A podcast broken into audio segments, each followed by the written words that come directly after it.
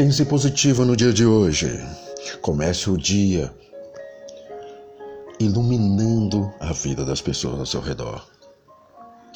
Como?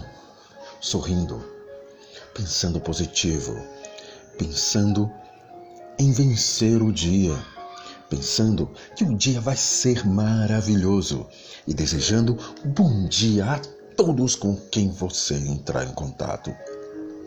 Desde o porteiro do prédio, o ascensorista do prédio, o motorista do ônibus, a faxineira do prédio,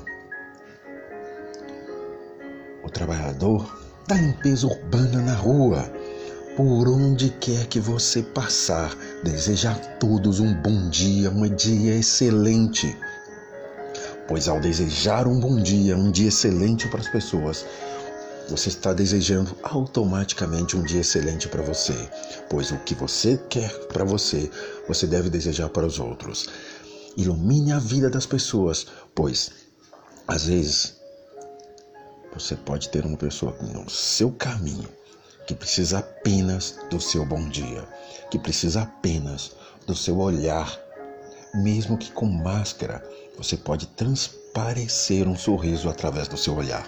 Então, transmita sorrisos maravilhosos a todos pelo seu caminho no dia de hoje.